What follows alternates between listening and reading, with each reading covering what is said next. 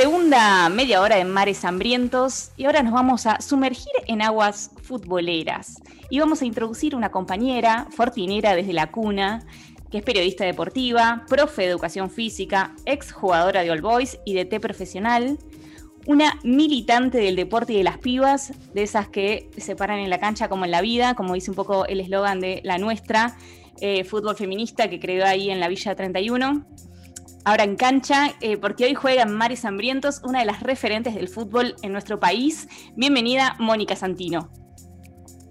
¿Qué tal? Buenas noches. Muchas gracias por la, presentación. Eh, escuchar todo junto eh, a, veces te hace caer la ficha del paso del tiempo, ¿no? Esa soy yo, ¿no? Uno dice. claro. Habla de mí. A mucha, mucha honra y con mucho esfuerzo y mucho camino. Por eso, bueno, por eso te invitamos a charlar un poquito aquí con nosotras. Em, y vamos a arrancar quizás eh, eso, invitándote un viaje a la infancia, ¿no? O a, la juventud, porque eh, de piba, ¿no? Ibas ahí a una escuela en San Isidro y te tocó hacer el secundario, ¿no? Ese, ese, nivel en un momento muy complicado y muy oscuro, ¿no? En la historia de nuestro país, que fue en plena dictadura cívico-militar. ¿Qué, ¿Qué, te quedó de aquella época? ¿Quiénes fueron tus referencias? ¿O qué podrías decir que rescatás como si fuese una cajita de herramientas que, que te ayudaron a, salir de tu propio closet? Mm. Está buena la pregunta porque es difícil, ¿no? Ahora, ahora cuando lo miro así en, retrospectiva, aparte de que el momento social y político era muy, muy complejo, muy complicado. La escuela donde yo iba era un, colegio católico, ¿no? en, San Isidro, privado, y, de mujeres, enteramente de mujeres. Eh, creo que tuve, teníamos eh, buenas docentes, pero todo en ese clima de época. Em, y, con pocas herramientas para poder descifrar eh, la realidad, ¿no? O hacer una lectura de la realidad. Entonces creo que, que, lo que a mí me salvó y lo que me ayudó a, a construir identidad em, y quizás empezar a darme cuenta de quién era y, vivir este, unos quilombos internos importantes, eh, bueno, fue el fútbol. El fútbol era el espacio donde, donde yo era yo misma no podía en esa época compartirlo con otras compañeras. Eh, sí, era, era un espacio que era habitado completamente por varones y, yo, era, yo era una más, eh, era una más dentro, dentro de ese grupo. Entonces, bueno, llevándome de los pelos con algunas cosas, con otras cosas mejor, eh, los problemas que empezaron a aparecer cambian, ¿no? el ingreso a la adolescencia es una etapa difícil, traumática, cuando te das cuenta que el resto de las miradas sobre vos cambian. ¿no? Hasta ahí estaba todo bien para mi familia de jugar al fútbol, de hecho era algo divertido. Eh, estaba bien si recitaba equipos de memoria y la salida de los domingos que era ir a la cancha, yo era casi una, una banderada de esas salidas. Ahora cuando entré en esa etapa, bueno, todas esas miradas empezaron a cambiar. Y creo que Mm, de alguna manera todas pasamos por eso, ¿no? Es, muy loco, hay un, hay un, momento en la vida de todas nosotras que eh, sentimos o nos damos cuenta que nuestro cuerpo se vuelve como una especie de peligro, ¿no? Eh, que vas por la calle, cualquiera te puede decir cualquier cosa y cualquiera puede decir lo que podés hacer y lo que no podés hacer. Eh, y mi hermano varón, que era un poco más chico que yo, gozaba de una libertad absoluta, ¿no? Eh, entonces empezaron, bueno, claro, las primeras broncas, las primeras rabietas y con un cuerpo que cambiaba así y después con, gustos y preferencias que no eran la del común de mis compañeras. Este, entonces, bueno, ahora que lo pienso, cómo sobrevivía a todo eso, ¿no? Que, creo que, el refugio era eh, mayormente la pelota, la lectura, los libros, eh, hmm bueno, nada, ¿no? Y, esto de jugar, ¿no? La, importancia que tiene jugar, jugar es, jugar es maravilloso. sí, eh, totalmente. Y, ya pensando un poco más después cómo fue transcurriendo ¿no? el, tiempo, em, la nuestra, ¿no? Eh, fútbol feminista, es un espacio que ya lleva casi 15 años, ¿no? De actividad. 14, sí, 14, bien. Digo que además... Sí, ahí nomás, ya, ya, ya se cumple. que además de conformarse como una escuela de fútbol, digo, también em, aparece como un espacio donde, donde la palabra circula, ¿no? Em, ¿Cuál es el estado de situación que podés eh, identificar? Si es posible hacer un balance. Tengo entendido también que estuvieron eh, este fin de o el otro ahí reunidas, eh, onda plenario. ¿Y por qué no algunas proyecciones de la nuestra? Sí, yo creo que no sé, no sé si cuando empecé a ir a la, Villa 31, que, que, arranqué yo sola, ¿no? Hace 14 años, mm. pensaba me imaginaba que iba a ocurrir todo esto o iba con la idea de esta construcción. Yo creo que no.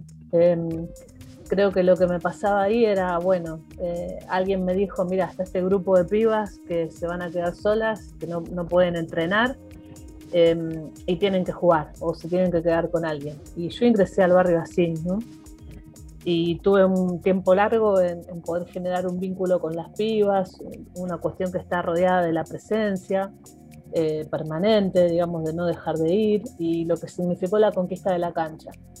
Esa etapa de, la nuestra eh, no tiene nada que ver con lo que somos hoy, pero mm. fueron escalones ¿no? que fuimos atravesando. Y cómo eh, en ese transcurrir del tiempo se fueron aproximando distintas compañeras de distintos lugares, algunas que venían de jugar al fútbol, otras que nos habíamos conocido también en distintos espacios vinculados al fútbol, y otras compañeras que, que simplemente venían del feminismo, de los encuentros ahora plurinacionales, ¿no? Sí. Em, y, todo eso fue pasando de una manera, diría, no sé, casi mágica, porque nunca pusimos un aviso para decir, bueno, se necesitan entrenadoras, bueno, se necesitan compañeras eh, expertas en autodefensa y feminismo. Eh, la, verdad, la verdad que no. Em, y, y, es maravilloso cómo, cómo esas personas nos fuimos encontrando en este espacio en la Villa 31. Entonces, hoy yo digo que, es el espacio donde puedo ser yo misma con otras, donde la mayoría de nosotras curó las heridas que traía, ¿no? Por no haber podido jugar, porque, nada, había cosechado una cadena de odios, ¿no? A, lo largo de la vida en relación al fútbol, a los cuerpos, y a los territorios a los lenguajes y a los vínculos, ¿no? que es de alguna manera los ejes donde nosotros apoyamos nuestro trabajo. Y, en el tiempo eh, elevar la calidad de los entrenamientos y en el tiempo empezar a hablar de fútbol feminista a partir de una práctica concreta territorial. No es que nos levantamos una mañana y dijimos, bueno, a partir de hoy hablamos de fútbol feminista. Bien.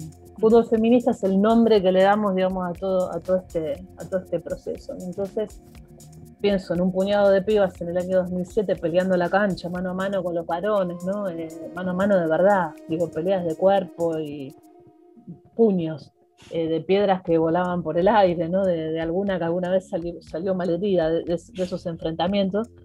Haber ganado la cancha así y hoy ser eh, un cuerpo técnico de, nueve, nueve entrenadoras em, con distintas trayectorias en el fútbol y que nos animamos a hacer todo este proceso desde la educación popular por el aporte de estas compañeras que venían de los encuentros de mujeres y, eh, muy, muy desde ese palo, de educación popular, trabajo social y que le dieron eh, esta impronta que, hoy tenemos. Entonces, eh, eso, cómo te vas encontrando en el camino, lo que pasa en la nuestra un poco es también la descripción del movimiento de mujeres y del feminismo en Argentina de cómo, cómo estos procesos se fueron popularizando. Entonces, para nosotras el fútbol es la, herramienta para transformar y pensar en, una sociedad mucho más justa de la que tenemos desde este derecho al juego y en proyecciones eh, seguir creciendo y pensar en tener un club propio, ¿no? Creo que mm. ese es el, gran anhelo de todos. Nada menos, Moni, vos hacías eh, como todo un recuento de, algunos hitos, pero también, bueno, cabe destacar en este camino del fútbol feminista que nos atraviesa a todos, digamos, la, lucha de, Maca Sánchez. Eh, tengo, tengo, esto es radio, ¿verdad? Acá hay un tren muy cerca de mi casa, pero espero que me escuchen. Hmm. la lucha de Maca Sánchez, eh, eh, Mara Gómez también, la primera futbolista trans que, bueno, que la, tuvimos aquí también en nuestro programa y que, y que juega eh, eh, en la delantera del Club Atlético Villa San Carlos, en primera división femenina, y, bueno, también hubo un hito muy reciente, también, bueno, el Mundial en Francia en 2019, y, recientemente, eh, llegó, se coronó, digamos, esta lucha feminista como la, batalla de todas las luchas, digamos, el, aborto legal llegó, ¿no? ¿Cómo, cómo impactó eso en, lo que es la descolonización de los cuerpos de los que forman parte de, la nuestra? Em, sí, yo, creo, pensaba cuando decía en la, respuesta anterior, esto de a qué llamamos fútbol feminista y por qué le decimos feminista. Mm. Lo que nosotras nos dimos cuenta em, en conjunto con las pibas, ¿no? porque también algo que recordamos siempre, no vamos a hacer caridad al barrio, eh, ni a decir esto de, bueno, un poco de deporte para que este, no se metan en el mundo de las drogas ¿no? y, todas las cosas que son, parece que nada más que de las villas para, para algunos discursos.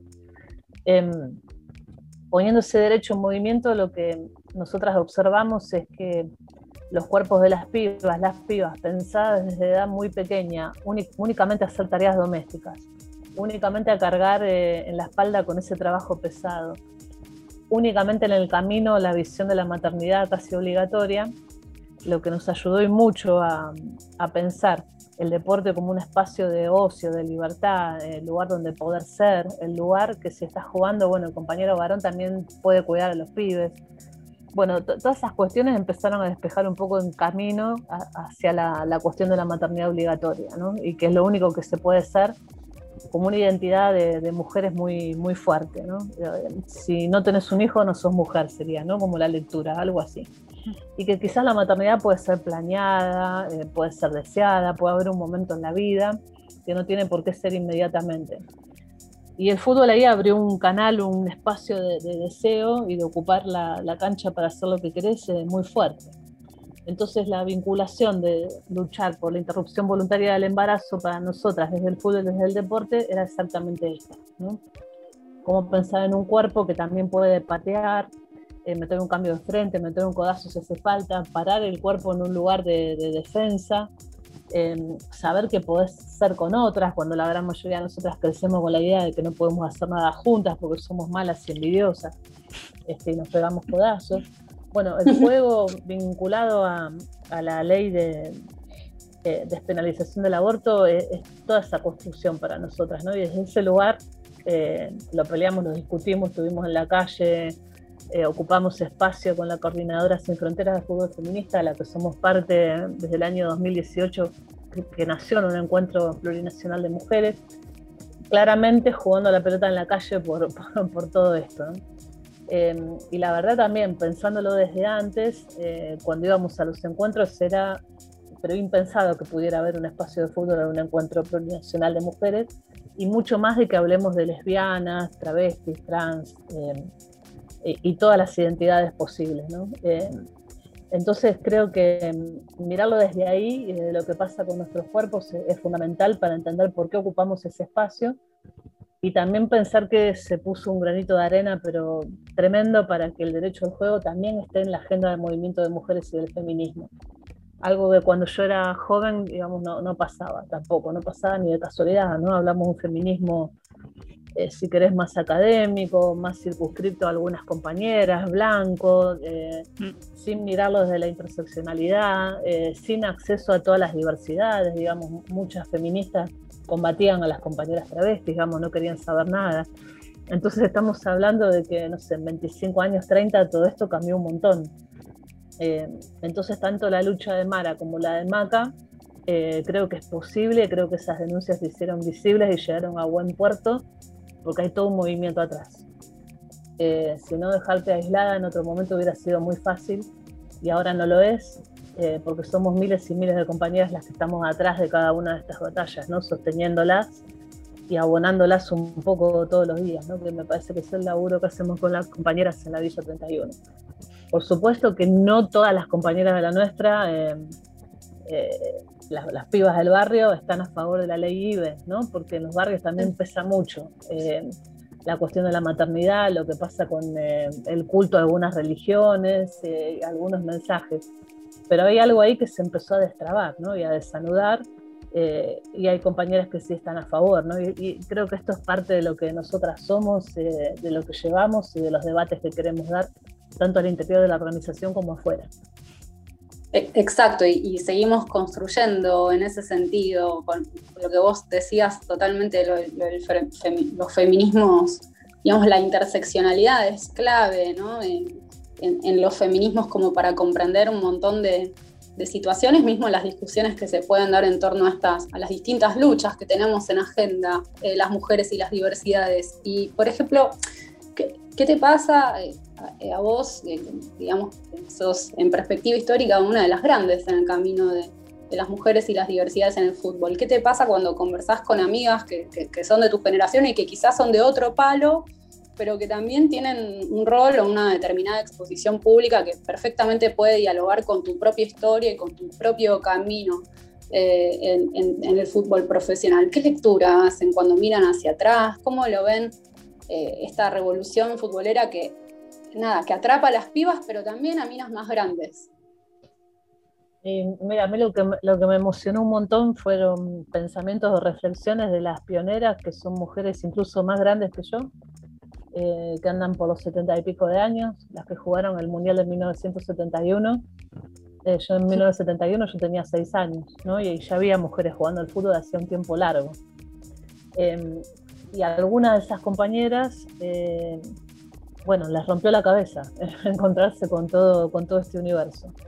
Em, y me parece que es muy importante tener esos puentes entre generaciones, es importantísimo. Digamos, recuperar la historia del fútbol de mujeres a nosotras fue eh, clave, ¿no? Como una piedra angular. Darte cuenta que no salís de un repollo, digamos, y que hay montones eh, de historias atrás que merecen ser contadas. Algunas de estas compañeras dicen hoy, por ejemplo, bueno, yo era feminista, pero no lo sabía Em, porque no le puede en esa época no le podía poner ese nombre, digamos, no tenía herramientas, no tenía eh, ningún acceso, como digo, a, esos feminismos que pertenecían nada más que a algunas clases sociales. Entonces yo creo que em, lo que pasa en Argentina con el feminismo un tiempo a esta parte, podemos poner una fecha histórica, el 2015, el 3 de junio de 2015, el ni una menos, esa popularización y esa apertura, hace que pase esto, ¿no? Una mujer que jugaba la pelota a principios de los años 70 pueda decir que lo que hizo, ir a un mundial prácticamente sin dinero, cantar en la calle para juntar plata, eh, coserse las camisetas, los números en las camisetas con las propias manos, viajar sin botines, eh, ganar de Inglaterra 4 a 1 el 21 de agosto de 1971 en la misma cancha donde después Maradona hizo lo que hizo. Eh, y sentirse hoy reconocida y decir, bueno, yo soy feminista. Bueno, nada, eh, la verdad que es maravilloso, ¿no? Eh, me quedo con eso. No te digo que toda la generación nuestra comparte la misma visión, pero sí me parece que hay canales de comunicación importantísimos y que hay que tenerlos vigentes todo el tiempo. ¿no? una no es nadie sin otras. No son nadie sin otras. Digamos, entonces no, nunca son historias individuales, sino son historias que tienen este, este calibre y este grueso y como todas las actividades, las mujeres, eh, eh, en el fútbol también pasó. Así es, uno de los pilares eh, del feminismo, ¿no? de las formas de entender los feminismos. Recordamos a los, a oyentes que estamos hablando con Mónica Santino y ahora te vamos a hacer una propuesta.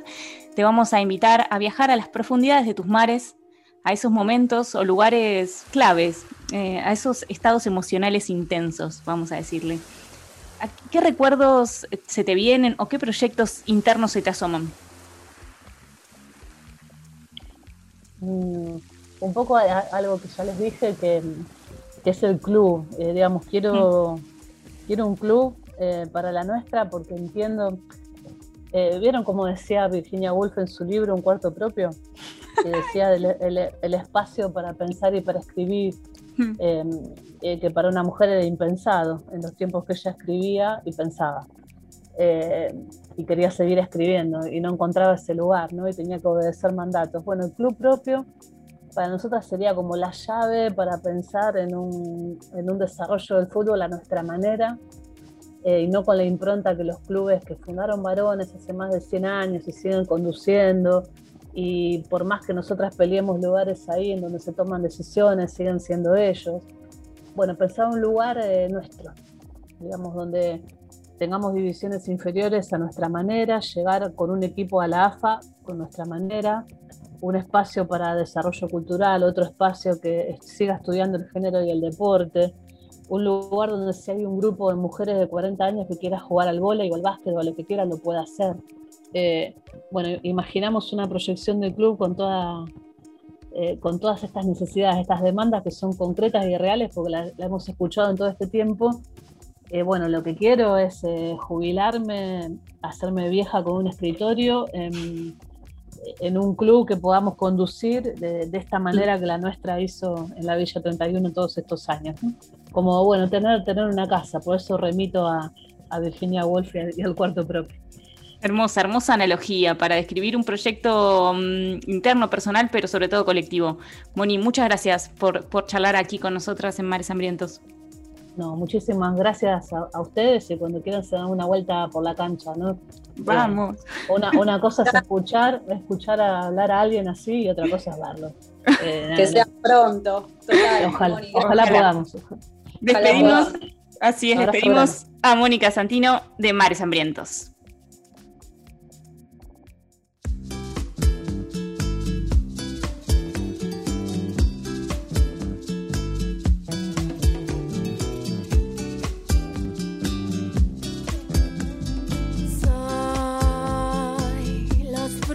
See.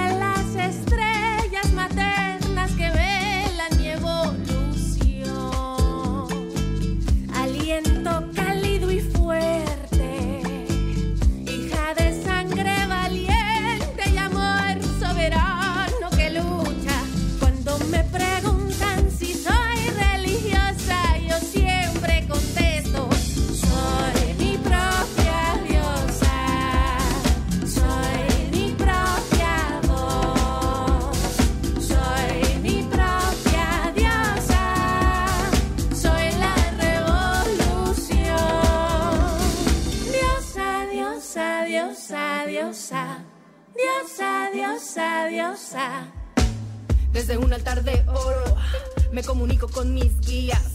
Tengo fe en la sangre de cada guerra vivida. No tuve salida. Fe en mi grandeza. Hoy es el día, mi estatus realeza. Aires de la selva, mucha piel morena. Mi paso laureles de todas mis reinas. Todas somos diosas que no te la vendan. Creo en mí, creo en mis poderes. Creo en nosotras, creo en las mujeres. Creo en mi abuela y sus oraciones. Creo en mis sueños y alucinaciones, creo en mis plantas y los saumerios, creo en historias que guardan misterios, creo que vibro con el universo, creo en mi canto, creo en